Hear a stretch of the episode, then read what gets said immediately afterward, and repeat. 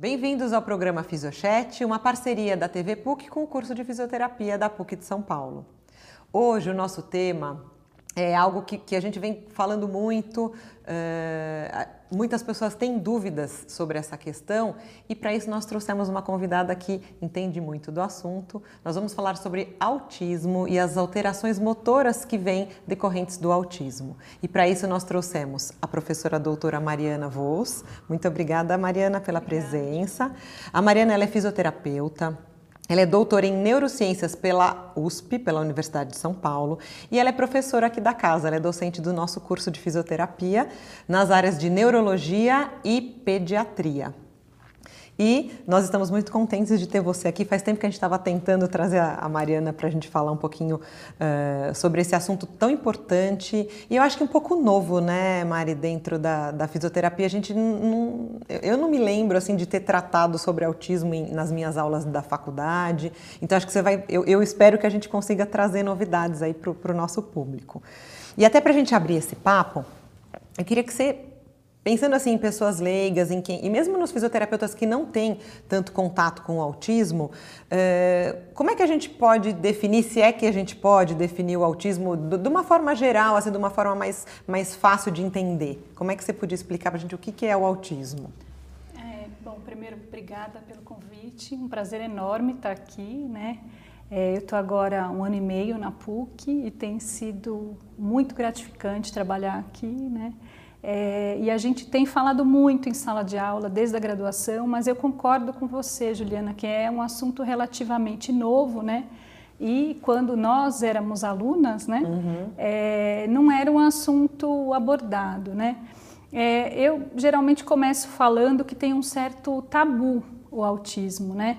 É, eu não sei se você conhece, mas é, na época dos anos 1950, 1960, tinha uma vertente forte psicanalítica que falava que o autismo era falta de amor, né? que o autismo é, eram, eram crianças que durante a gestação não tinham sido desejadas, não tinham sido amadas, né?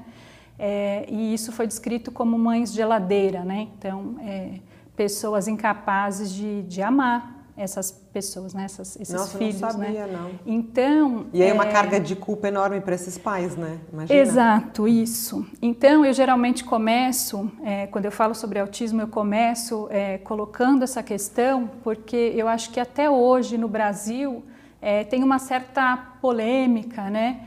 É, e um certo vestígio é, dessas teorias psicanalíticas, né? Que foram revistas pelos próprios psicanalistas, né? É, hoje os psicanalistas também não têm essa abordagem culpabilizadora das mães, né? Talvez até um pouco machista, né? Porque daí a doença é a mãe, do, do, filho é... é... ou da filha é culpa da mãe, né? Da, é, da falta de amor da mãe, né? É, mas eu acredito que quando nós éramos alunas na, na graduação, ainda é, essa desconstrução estava numa etapa anterior, né? E eu acho que aí, com esse tempo que se passou, a gente conseguiu avançar nessa desconstrução, é, do mesmo jeito que a gente avançou na sociedade como um todo, nos valores é, da mulher, né? Dentro, é, não só esse núcleo familiar mudou, mas a sociedade como um todo, né? Então, que acho bom, que né? Que bom. Isso, exato. Então eu acho que a gente tem que começar essa fala é, colocando isso. E eu acho que o segundo ponto muito importante é que é, é um espectro é, muito amplo, né?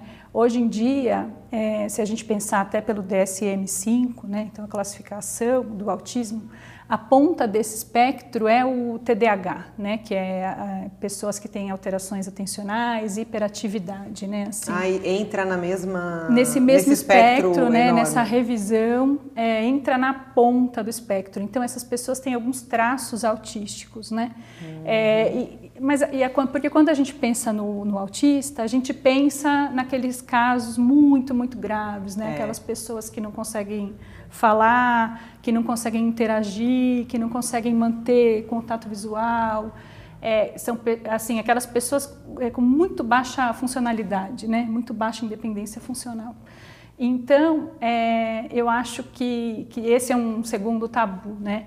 Então, se a gente pensar é, dentro da, aqui da, da PUC, a gente certamente tem professores e tem estudantes e tem funcionários que têm características que estão nesse espectro, né? De repente mais leve, que não impede deles terem uma vida social, mas que pode atrapalhar, né? Pode atrapalhar e pode ajudar porque, entendi, por exemplo, uma pessoa com uma super habilidade matemática é. ou com uma super memória, né? Então, na neuroanatomia, por exemplo, né? Oh. A gente vê, eu acho que você vai se lembrar, a gente teve um colega no tempo da faculdade que se formou médico e que ele fazia Sim. aqueles resumos de, de, neuroanatomia, de anatomia para todo mundo, lembra? É. Era aquele aluno brilhante da é, anatomia, é. porque ele tinha aquela memória, aquela super memória, né? Aquela Sim. memória fotográfica, né? Sim. E daí se a gente não sabia algum nervo, a gente não sabia alguma estrutura, a gente sabia que ele que ele sabia, que ele sabia. e que no resumo dele tinha, né? Sim. Então era praticamente uma enciclopédia, né? ambulante. Isso. Então a gente tem pessoas muito funcionais e com muito sucesso profissional dentro de algumas super habilidades que a gente pode ver é, dentro do espectro, né? Sim. Mas é claro, né, é que por outro lado, é, dentro desse espectro, essas pessoas vão ter dificuldades de comunicação, de interação social, é, e talvez essas, como fazem parte do diagnóstico, é, existe um olhar muito mais cuidadoso, né, até hoje, né? Sim é, mas se a gente pensar no autismo, a gente pensa muito nas estereotipias, né? Nos é. movimentos repetidos, né? Nos movimentos repetidos com as mãos, o balançar, o balançar. do tronco, é. né? É, então, é uma característica motora que muitas vezes não é funcional, né? É, e é importante o fisioterapeuta conhecer e saber lidar. E aí, o que fazer com uma pessoa que tem estereotipias que, que atrapalham a, a independência funcional, né? Sim. Eu acho que a gente tem dois aspectos. A gente tem o estigma social, porque na hora que você fala autista, você sabe que é aquela pessoa que se balança, que faz aqueles Sim. movimentos, né, que a gente chama de flapping, né, aqueles movimentos. Mas pensando nesse, no espectro todo, você vai ter também pessoas com os traços que não vão ter essa estereotipia, ou não, ou todo mundo tem um grau mesmo que seja leve? Isso, então, dentro do diagnóstico, que consta, além da alteração de linguagem, da, altera, da dificuldade de interação social, é, lá está escrito como interesses pobres e repetitivos, né? Hum. Então, o olhar do fisioterapeuta talvez seja para a estereotipia, porque a estereotipia não deixa de ser uma repetição, sim, né? Sim. É uma pessoa que, que, por algum motivo, ela tem necessidade de repetir esses movimentos, e existe realmente um curto-circuito cerebral que, que promove né, essa sim, repetição. Essa repetição. É, não deixa de ser uma característica que também é associada ao diagnóstico, né? Mas esses interesses pobres ou repetitivos pode ser um hiperfoco em neuroanatomia. Ah, a pessoa está na hora do lazer Sim. e a pessoa, em vez de assistir um jogo de futebol, a pessoa continua. Então, ela está aqui na universidade, ela está estudando neuroanatomia. Ela chega em casa, ela continua estudando Entendi. neuroanatomia, né? E, Entendi. Ela não tira o foco daquilo, é, é repetitivo, na verdade. Isso, né? então é um interesse pobre, restrito, que pode levar até um, uma super habilidade, né? Um Sim. super desempenho. Sim. Então, de certa forma, é socialmente reforçador porque é. nesse caso é um aluno que ele vai tirar 10, né? É. Pensando nessa época, nessa época que você falou que dessas teorias psicanalíticas, então acho que sempre muito quem estudou o autismo foram a, a, as outras profissões, né? Não desmerecendo, mas eu acho que assim é, é, o que a gente falou que a gente na universidade nem falava sobre autismo e e agora você vem me falar dessas, desses movimentos estereotipados. Então, acho que esse é um campo que a fisioterapia está entrando isso é novo, não é? Em 2012, saiu um artigo bem importante numa revista internacional de, de fisioterapia, eu acho que foi um marco, é, que diz, que ele fala sobre o papel do fisioterapeuta hum. na avaliação e no acompanhamento das pessoas com autismo. Poxa, 2012 é, é pouco tempo, é né? recente. Né? É recente. E assim, um primeiro artigo que fala sobre o papel do fisioterapeuta. Então, pela primeira vez, é, um grupo de fisioterapeutas estava olhando para isso. Provavelmente eles tiveram isso na prática e eles tiveram a necessidade de começar a trazer, né? Acho que deve ter partido de uma prática, de uma necessidade de falar, gente, precisamos falar disso, porque mais pessoas precisam saber disso, né? Eu acho Ou que não? esse foi, foi, foi um primeiro ponto, sim. Eu acho que a sociedade, e também não só no Brasil, mas no mundo, eu acho que passou a, a enxergar nessa última década as questões de saúde mental, né? Sim. É a década é, É. na qual. É. E a fisioterapia também. Então, É. é. até muito mais do que o autismo, a gente discutiu essa última década é, a depressão, Sim. o suicídio, o isolamento social, É. né? Assim, são temas recorrentes, né? É, até quando nós falamos da saúde, né? É, ocupacional, enfim, né? Foi tema nosso aqui dos alunos, né? Fizemos debates sobre isso. aqui na PUC É. eh, foi muito debatido, né? Inclusive dentro do, do curso de fisioterapia, né?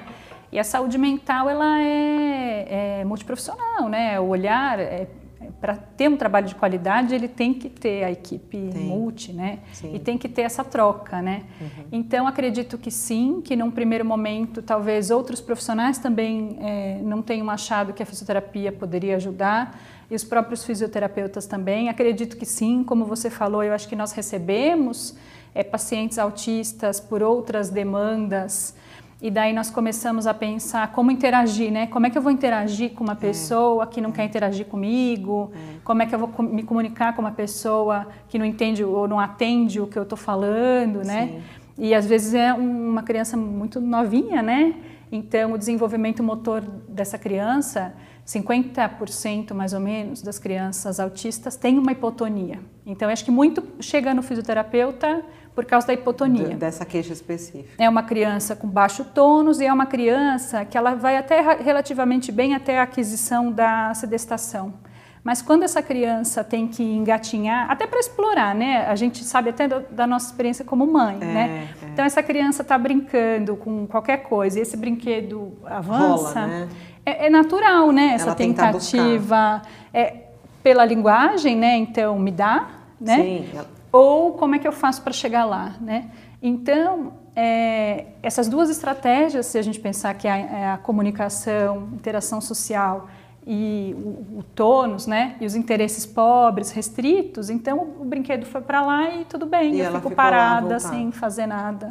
Ou seja, se a, se a mãe tem informação, ela consegue perceber que tem alguma coisa errada, né? Às vezes pode passar despercebido, não pode? Ah, ele não gosta, ele não quer, ele é preguiçoso, não tem um pouco disso? Então, por isso que eu começo falando dos estigmas, né? É, é complicado isso, né?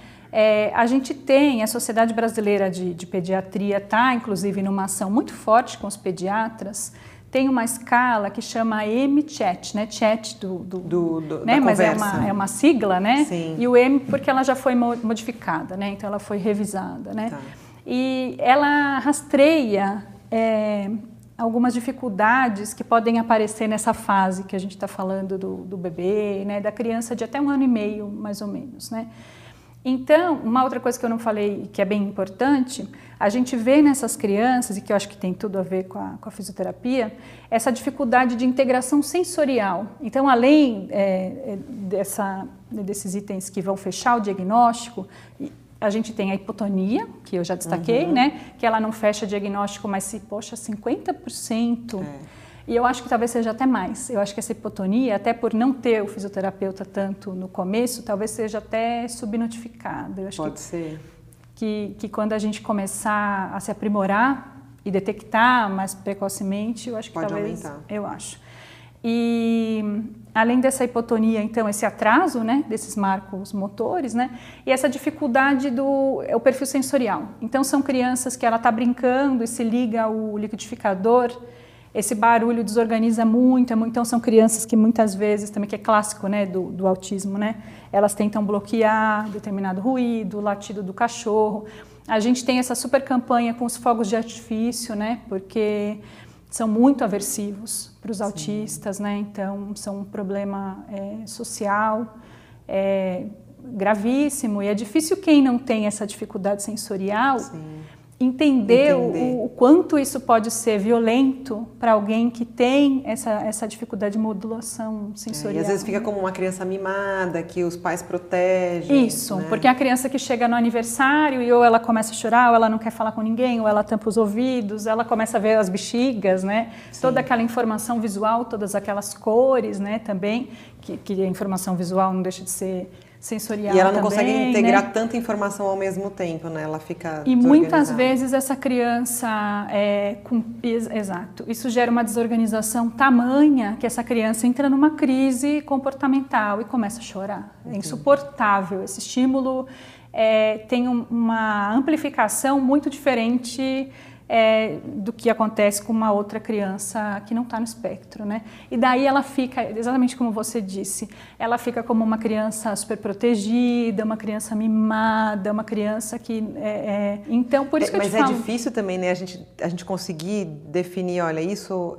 é algo que pode ser um problema. E isso também é uma característica de uma criança mais tímida, que às vezes ela demora, mas ela acaba interagindo, né? Às vezes acontece, a gente conhece, né? E às vezes é, é para o pai que está nessa situação, porque é um estresse para os pais também. Eles sabem que eles vão chegar na festa, que vai todo mundo olhar. E às vezes os pais também não sabem o que fazer, né? É não sabem, não sabem. É, é muito é, sofrido para as famílias, certamente, né? Porque é um momento que a família tem aquele orgulho da criança, né? Que é compartilhar, é, é mostrar para a família, para os amigos, né? E sabe o quanto essa criança vai sofrer, né? Com certeza. Mas então, por isso que o MChat é uma escala que a família preenche. Então, meu filho tem essa dificuldade, meu filho tem tal, tal, sim ou não, né? É, tem alguns itens que são mais importantes, né? Então eles têm um peso diferente. Um peso maior no, no justamente por isso que você falou, porque vai ter características vai, em todas é. as crianças. E daí não é se um item tiver alteração. Depois de um determinado número de itens, lá no final vem, bom, se o seu filho teve uma nota de tanto a tanto, observe por mais um tempo. Se o seu filho teve uma nota maior do que tanto, procure, procure um especialista, porque o seu filho tem risco de ter autismo. E aí vale a pena investigar. O Mari, eu, eu sei que você já a gente já conversou sobre e você trabalha em equipe, né? É, como, é que você, como é que você entrou nessa área? Como é que funciona esses seus atendimentos? Tem alguma dica que você possa dar para pais, assim, algum lugar que você possa referenciar? Exatamente. Eu trabalho com outras três fisioterapeutas. É, como, é, como é algo novo, né? Nós estamos de certa forma desbravando dentro da, da fisioterapia. É, tem uma fisioterapeuta chamada Vânia, que é da, da ACD, então ela também tem muita Assim, a minha experiência é muito do Hospital das Clínicas, né? Sim. Então é um número muito grande de crianças e dessas tem uma porcentagem que, que tem essas características.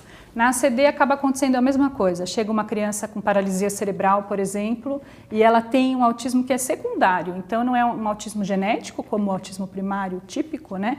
É, mas é um autismo porque a paralisia cerebral lesou algumas áreas e daí tem esses traços certo. autísticos, na verdade, né? tá. né? É, então tem a Vânia, né? É, tem a Tarita. A Tarita, é, ela tem um, uma página que chama Meu Filho Autista e ela criou para falar do filho dela, né? E ela é então é ela, ela, é físio. Todas essas, é a Vânia, físio, né? A Tarita, fisioterapeuta. E ela criou para contar do filho dela, do Lucas, né? É, inclusive a, Tarita, a fisioterapeuta, conta muito essa história que eu estou te falando, que essa hipotonia no começo ela, não, ela era físio, então ela sabia que, que ela tinha um filho hipotônico, mas, mas demorou muito para alguém dizer de onde vinha, né? Porque quando é bebê é muito inespecífica essa alteração, essa dificuldade Sim. social, né? E tem a Fabiana também, que também é fisioterapeuta, trabalha numa clínica, né? E, e daí nós quatro criamos um grupo chamado Spectrum, e Spectrum. Spectrum. É, por que, que é Spectrum? A gente inventou um método mnemônico para que os fisioterapeutas pudessem entender quais são as alterações do autismo que o fisioterapeuta tem que saber. Então, ah, o S da, sequ... da sequência práxica, né? O P pensando na postura e na percepção. Então, na verdade, dá para lembrar de duas coisas, Sim. né? Então, porque daí você vê, como fisioterapeuta, eu te falando, você saberia sim, o que avaliar sim, num paciente sim. de qualquer faixa etária, né? Então, sequência prática, postura e percepção, de modo geral. Então, cai a questão também da integração sensorial, né? Que eu te falei.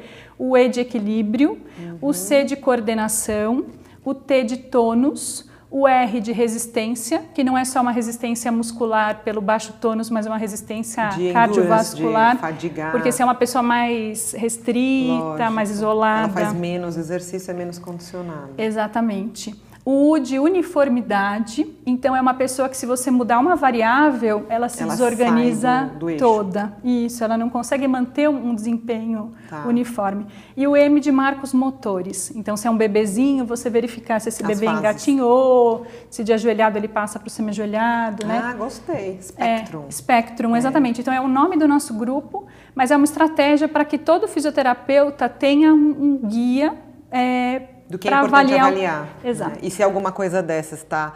É... Mas, por exemplo, dessas daí todas que você me falou, é, tem um número X ou não? São alertas para ficar esperto e tentar olhar as outras coisas, que, o que poderia levar a ser um, um traço de autismo. Isso, isso, assim, a gente trabalhou nesse ano, então eu estou te contando tá, muito em legal. primeira mão, tá. né? Nós fizemos dois eventos para capacitar fisioterapeutas esse ano, né?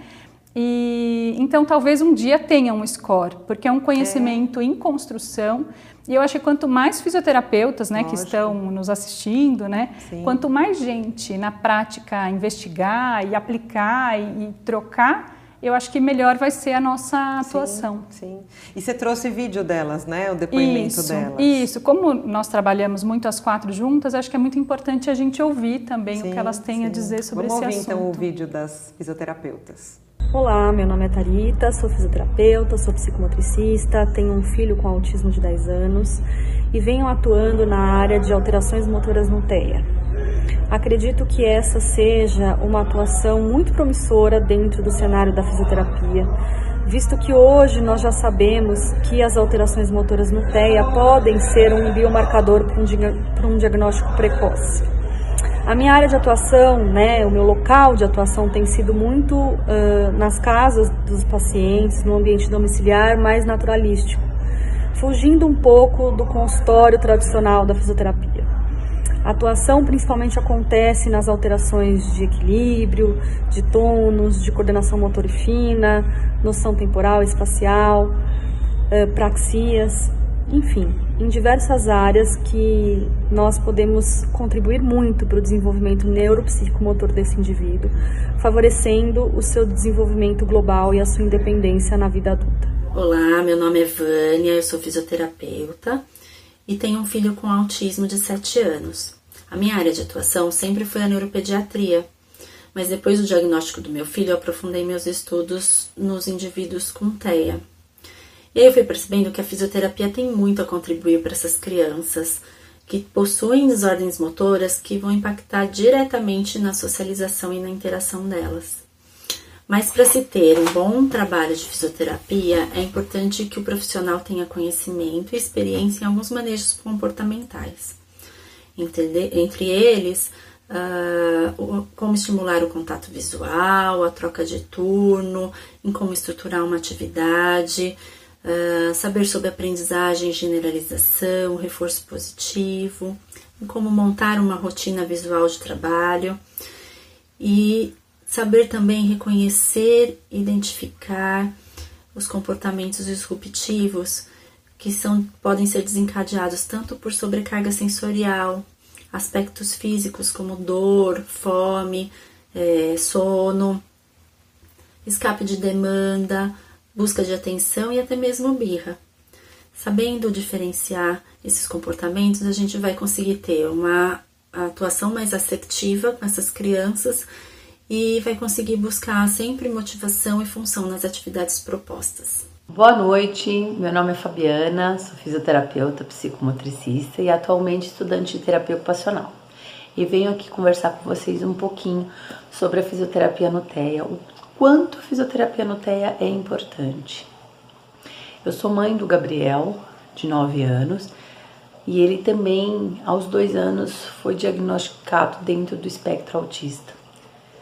Hoje, o, a comorbidade que mais soa é o TDAH, ele está com quase 10 anos de idade.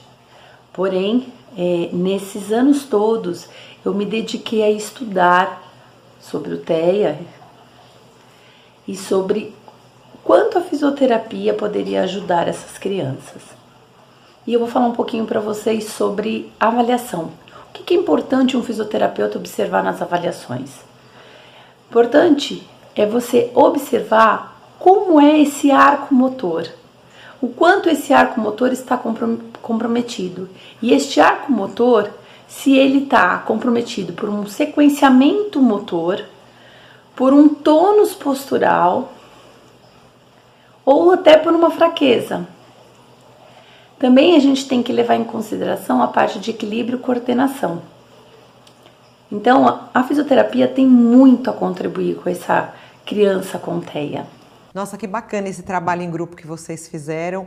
Eu acho que isso vai render muitos frutos ainda, né, Mari? Eu estou na torcida aqui. E é o que você falou, eu espero que até pessoas que estejam assistindo, que às vezes não, não são de São Paulo, mas que trabalham, acho que é uma oportunidade né, de, de crescimento nessa área. Eu acho que é um mercado enorme. É. Se a gente pensar. É, assim, o pessoal do, da genética, né, que estuda genética, ainda não consegue explicar muito bem por quê. Mas o que vem acontecendo é um aumento do número de casos, né? É, e um aumento que não é totalmente explicado por fatores ambientais, né? Então não é só essa epigenética, então isso de agrotóxico, muito tempo de tablet, né?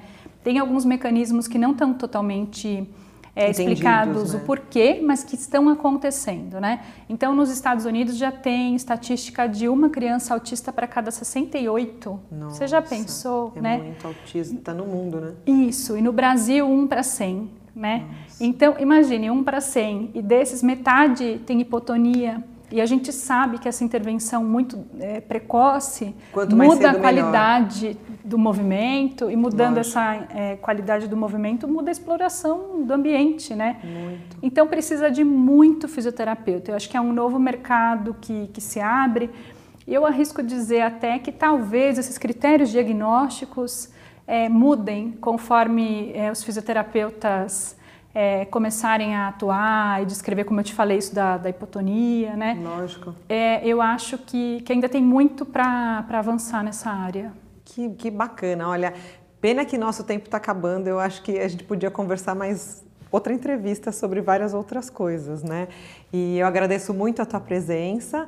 É, se alguém precisar entrar em contato, tem algum e-mail, algum contato que você pode passar? Eu deixo geralmente a página Fisiopesquisadora, que é uma página do, do Instagram. Do Instagram então, e a nossa página, Fisiopesquisadora. E a nossa página da... Da fisioterapia. Isso, Arroba exatamente. sigam, que é uma página muito interessante também. Isso, né? é. Eu acho que é a melhor forma, porque daí é uma troca não só conosco, né? Sim. É, mas a gente pode criar espaços, fóruns, né, para ampliar essa discussão. Com certeza.